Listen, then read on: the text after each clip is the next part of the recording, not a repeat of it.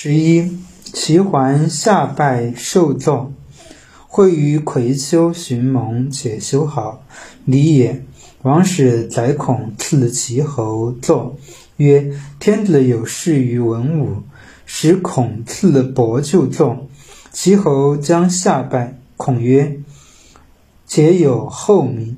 王天天子使孔曰：以伯就至老。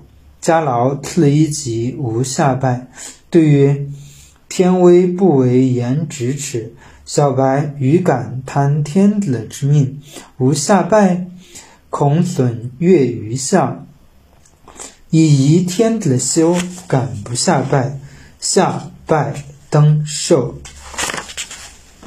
译文：齐桓公在葵丘聚集诸侯，重申原来的盟约。使大家睦邻友好，这是合乎礼节的。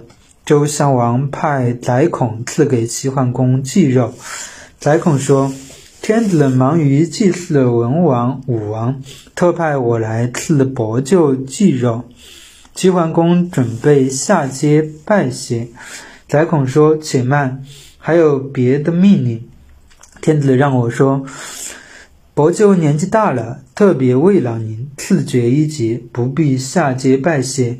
齐桓公答：“天子威严，离我不过咫尺，小白我岂敢接受不拜的宠爱？若真那样，只怕会跌倒台阶，使天子蒙受羞耻。怎敢不下阶拜谢？